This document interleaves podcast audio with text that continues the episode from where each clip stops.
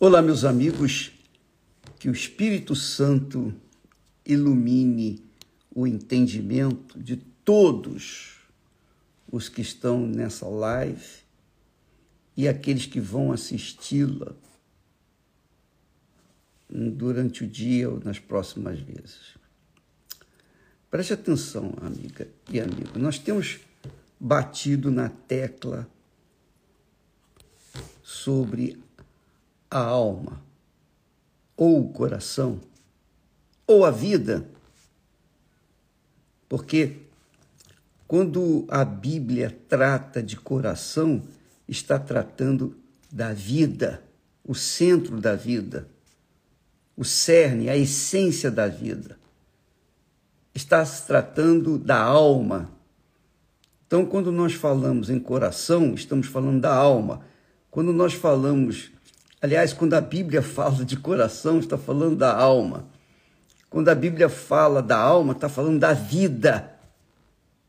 Jesus disse: que adianta a pessoa ganhar o mundo inteiro e perder a sua alma? Quer dizer, e perder o seu coração, e perder a sua vida. E as Sagradas Escrituras dão para gente informações preciosas, preciosíssimas. informações que, se obedecidas, se seguidas, então, se praticadas, as pessoas serão bem-aventuradas, serão abençoadas, serão felizes. A palavra de Deus garante felicidade para aqueles que obedecem-na. Do contrário, não tem jeito. A pessoa vai sofrer as consequências. Não adianta a pessoa orar, jejuar, ir na igreja, ser fiel na igreja, mas se ela não obedece à palavra de Deus, não há garantia de vida para ela. Não há, não há. Então, eu queria que você entendesse, e essa é uma das grandes razões do porquê as religiões ou a religião se tornou o ópio do povo. Realmente, quem falou isso falou com razão. A religião, ao invés de ajudar, ela atrapalha. Eu, eu creio, do fundo da minha alma, que o diabo inventou a religião. O diabo inventou a religião.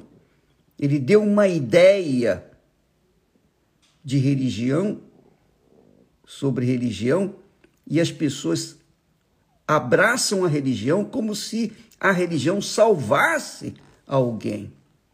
Lembra quando Adão e Eva pecaram? O que, que eles fizeram?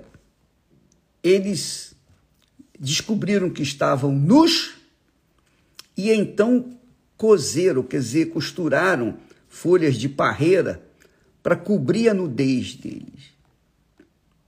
Cobrir a nudez.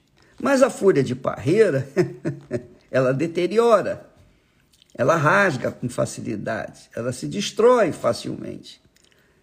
Aquela folha de parreira, no meu entender, na minha ótica, aquela eh, folha de parreira que eles cobriram a nudez, representava ou representa a religião, as religiões, qualquer que seja a religião. A religião é, não tenha dúvida, é uma arapuca. Quando a pessoa cai ali, ela fica perdida, porque cada religião tem a sua doutrina, tem as suas normas, tem as suas leis, tem as suas obrigações, enfim, tem as suas coisas. E se religião fosse uma coisa boa, esse mundo seria uma maravilha. É ou não é? Pensa comigo, só um pouquinho. Se a religião fosse uma coisa boa, então esse mundo seria uma maravilha, porque todo mundo tem religião. O que eu quero dizer para você, o que eu quero focar para você, é que muitas pessoas são religiosas e, mesmo assim, vivem o um inferno dentro da sua própria casa. A sua casa, que tem que ser um pedacinho do céu, se torna o pior pedaço do inferno. Por quê? Porque ela está alicerçada na religião, na religiosidade. E a religião é assim, ela dita normas. E quem criou a religião foi o diabo. E quem segue religião está sem saber seguindo o diabo. Essa é a realidade. Ora, minha amiga e meu caro amigo, a palavra de Deus não é religião. A palavra de Deus é cabeça, é inteligência, é conhecimento, é sabedoria, é discernimento, é espírito, é vida.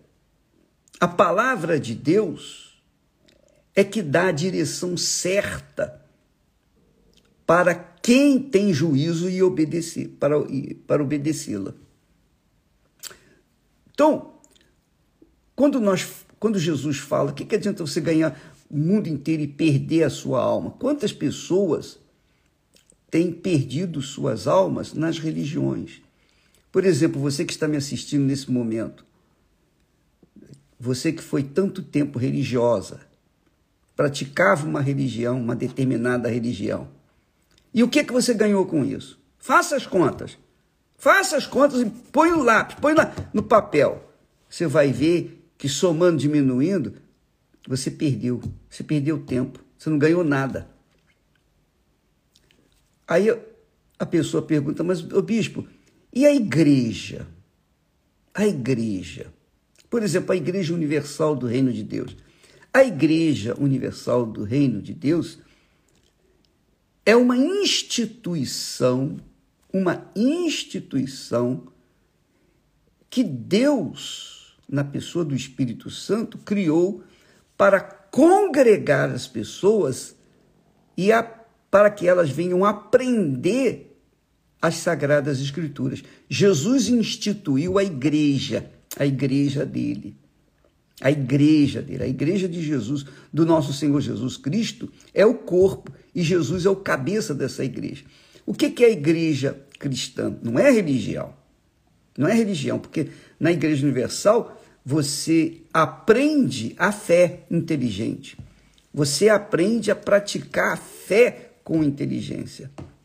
Por exemplo, às quartas-feiras nós temos aulas em todas as igrejas universal sobre a palavra de Deus, ensinamento. Qualquer dia que você for na Igreja Universal, você vai aprender a palavra de Deus. Mas nas quartas-feiras, o estudo bíblico é mais intenso. Então, isso não é religião, porque nós ensinamos a Bíblia. A Bíblia não é religião. A Bíblia é a palavra de Deus. E o próprio Senhor Jesus disse: As minhas palavras são espírito e vida.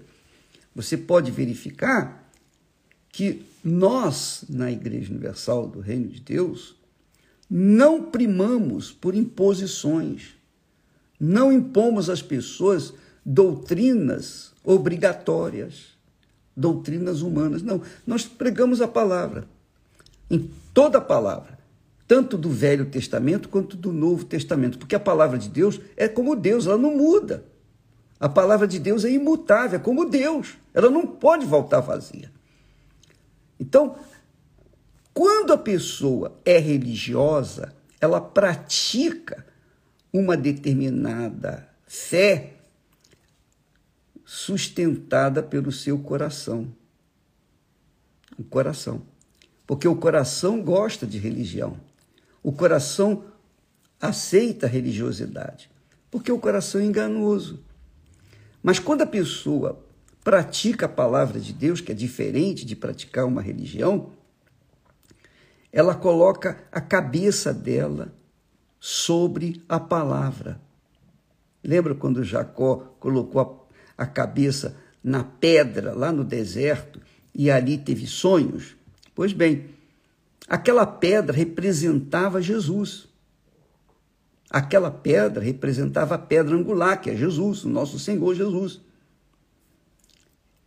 Lembra quando o Senhor apareceu, o Senhor Deus apareceu para Jesus, Pedro, Tiago e João lá no Monte Hermon?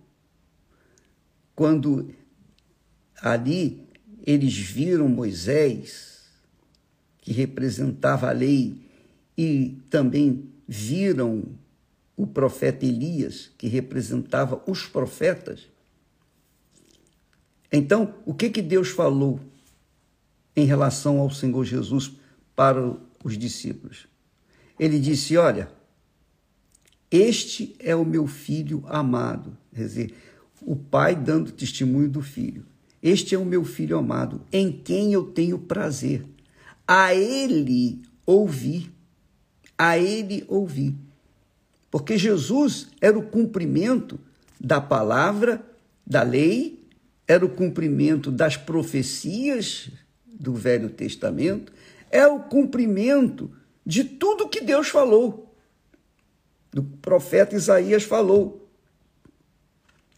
Veja que o profeta Isaías lá diz: de Jessé sairá um rebento, e sobre ele vai vir a unção. Ele receberá o espírito do Senhor, o espírito de sabedoria, o espírito de conhecimento, o espírito de conselho, o espírito do temor do Senhor. Então, você verifica que lá em, Ju, em Isaías 11 e 2, a unção de Jesus era perfeita. Ele recebeu o espírito de sabedoria, tudo referente à sabedoria, tudo referente à inteligência, à capacidade de se entender. Então, ele não recebeu alma, ele não recebeu emoção. No espírito, lá nos sete espíritos, não tem nada de emoção, não tem nada de oba-oba de mimimi. Tem sim a inteligência, a sabedoria. É óbvio, é óbvio que as pessoas gostam mais de dar atenção ao coração, à alma, né? Atenção ao coração, porque o coração é, é algo palpitante. Você sente, uh, os sentimentos do coração são muito atraentes são extremamente atraentes. Mas Deus nos deu o Espírito, o Espírito Santo, que é a mente do Senhor Jesus, para que nós pensássemos, raciocinássemos, para que pudéssemos guiar o nosso coração de acordo com a vontade dele. Mas o coração sempre foi e sempre será rebelde a não ser que a pessoa receba um novo coração, como Deus promete.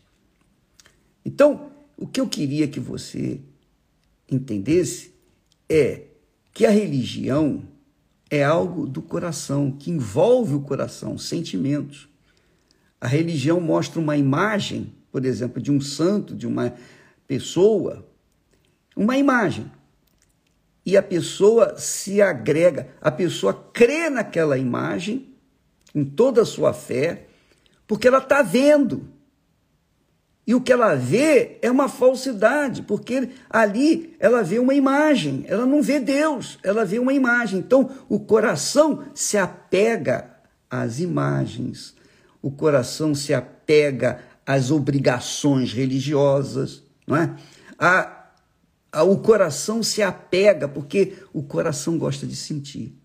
Mas quando a cabeça pensa, a pessoa não segue religião nenhuma. Ela segue a palavra de Deus. Ela pauta a sua vida, sua inteligência, sua capacidade de raciocínio, ela pauta a sua razão na palavra de Deus e não na religião. Então, se você chegar na Igreja Universal do Reino de Deus e encontrar um pastor levando emoção, sentimento e blá blá blá e oba oba, então isso não é a Igreja Universal do Reino de Deus, porque nós trabalhamos com a palavra de Deus. Nós trabalhamos com a palavra de Deus. Levamos as pessoas a pensar, a raciocinar. E olha só o que diz o texto sagrado. Jesus falou Onde estiver o seu tesouro, aí estará o seu coração. E aqui, em Provérbios 4, versículo 23, diz assim: Sobre tudo o que se deve guardar, guarda o teu coração, porque dele procedem as fontes da vida. Sobre tudo, sobre tudo, tudo o que se deve guardar, guarda o teu coração. A coisa mais preciosa que uma pessoa tem é a sua alma, é o seu coração. Não existe nada mais rico do que a nossa alma. A sua alma, a minha alma, tem o mesmo valor. Não importa se você é uma pessoa sábia, se você é formada, se você é uma pessoa bem instruída, se você tem muito dinheiro, se você tem o mundo aos seus pés, se você é presidente, se você é senador, se você é um advogado, se você é uma, é um, uma pessoa ilustre, não importa. A sua alma tem o mesmo valor daquela pessoa que não tem nenhuma informação, que é pobre, que é miserável, que vive debaixo dos viadutos, que é um cracudo da vida. A alma do ser humano tem o mesmo valor para Deus, o mesmo valor. Não há diferença. Qualquer que seja a alma, branco, negro, feio, bonito, gordo, magro, homossexual, heterossexual, lésbica, bandido, mocinho, qualquer que seja a condição da pessoa, a alma dela tem um preço inestimável, que é o coração. É o coração. Então, o texto diz: sobre tudo que se deve guardar, guarda o seu coração. Porque dele procede as fontes da vida. Guarda o seu coração. Só para você ter uma ideia, quantas pessoas nesse momento estão me ouvindo, me assistindo, e estão depressivas. Por que, que elas estão depressivas? Porque em dado momento da sua vida, elas tiveram uma perda, uma perda irreparável. Então elas entraram em depressão. Então, porque elas perderam, o coração que estava naquilo que perderam, o que, que aconteceu? O coração entrou em depressão. Então a pessoa está em depressão, vive na depressão por conta de uma perda irreparável. Por que, que ela entrou em depressão? Porque o coração dela não estava guardado. O coração dela estava naquela perda que ela perdeu. Então, se é um ente querido, se é uma casa, se é um casamento, se é dinheiro, seja lá o que for, onde é onde estava o seu coração, se perdeu. E aí ela entrou em depressão. Por isso que o, o sábio Salomão, cheio do Espírito Santo naquela altura, disse: sobretudo, sobretudo, tudo, tudo, tudo, tudo, tudo, tudo, acima de tudo, o que se deve guardar, guarda o teu coração, porque dele procedem as fontes da vida. Então, quantas pessoas que nesse momento estão nos assistindo que casaram mal? Casaram pensando que iam ser felizes. E o casamento duplicou a sua infelicidade. Não é verdade? Foi uma decepção. Aí você casou outra vez, porque você está buscando. O seu coração está querendo sempre alguma coisa a mais. O coração é insaciável indomável, cruel, cruel, perverso e enganador. Então, a Bíblia ensina a gente guardar o coração, proteger o coração, para não deixá-lo à solta, se agarrando às coisas desse mundo, às coisas passageiras.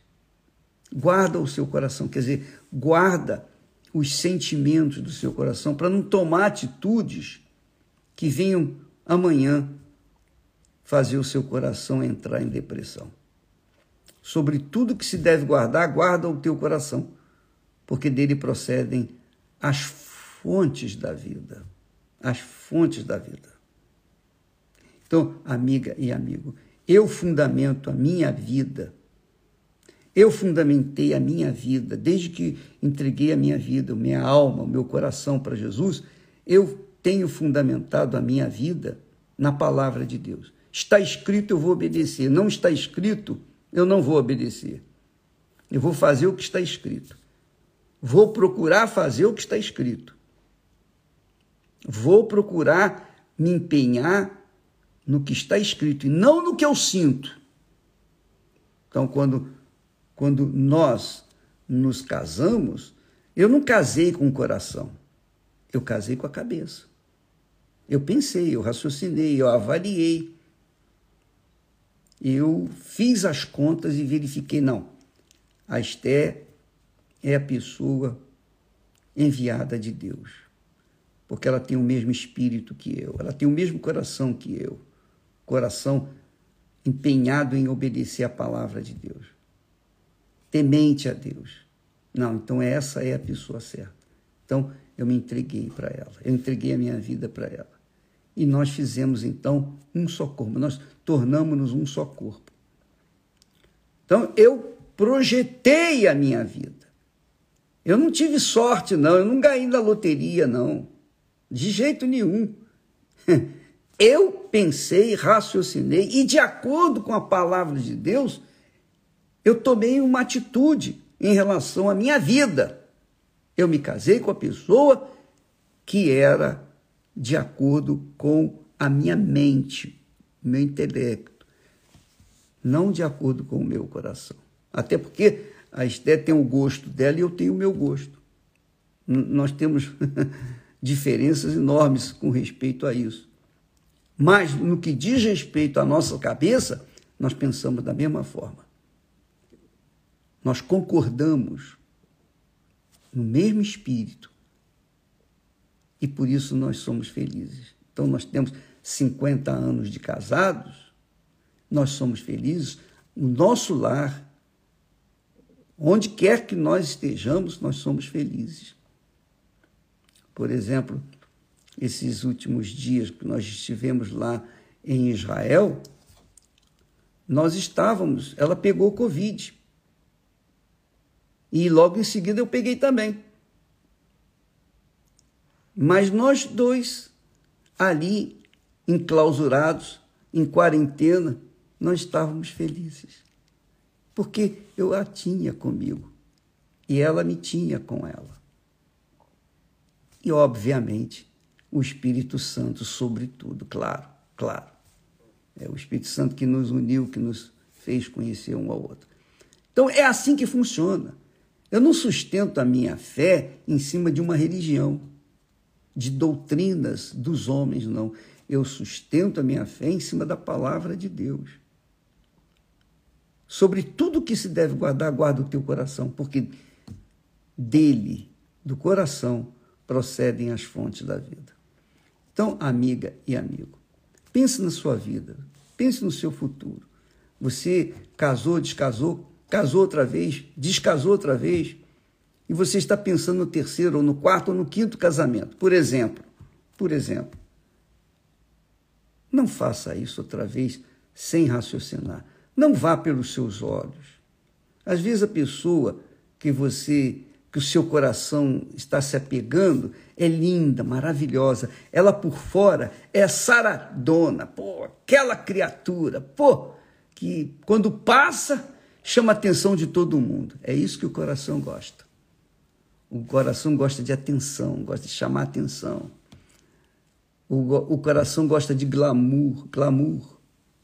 O coração gosta de aparecer nas redes sociais.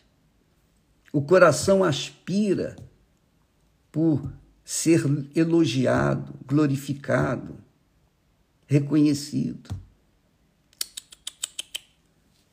Olhe para a sua alma, para o seu coração com cuidado, cuide dele. Não o entregue às paixões desse mundo, às coisas que o mundo oferece. Coloque a sua cabeça no lugar e de acordo com o espírito de Deus, que dá direção ao seu espírito e que vai dar direção à sua alma. O seu espírito dá direção à sua alma e a sua alma dá direção ao seu corpo. É assim. Então, o meu espírito, quer dizer, a minha inteligência, é dirigida pela palavra de Deus, que é o Espírito Santo. E então, o meu espírito dirige a minha alma, os meus sentimentos. E mesmo assim, às vezes eu dou com os burros na água, porque eu, sem querer, eu vacilo, me distraio. E Jesus disse: vigiai, vigiai. E então orai. A oração é super importante, mas Jesus disse primeiro: vigiai. Então nós temos que vigiar o coração. Eu tenho que vigiar o meu coração sempre, porque o coração humano é volúvel. Ora sente bem, ora sente mal.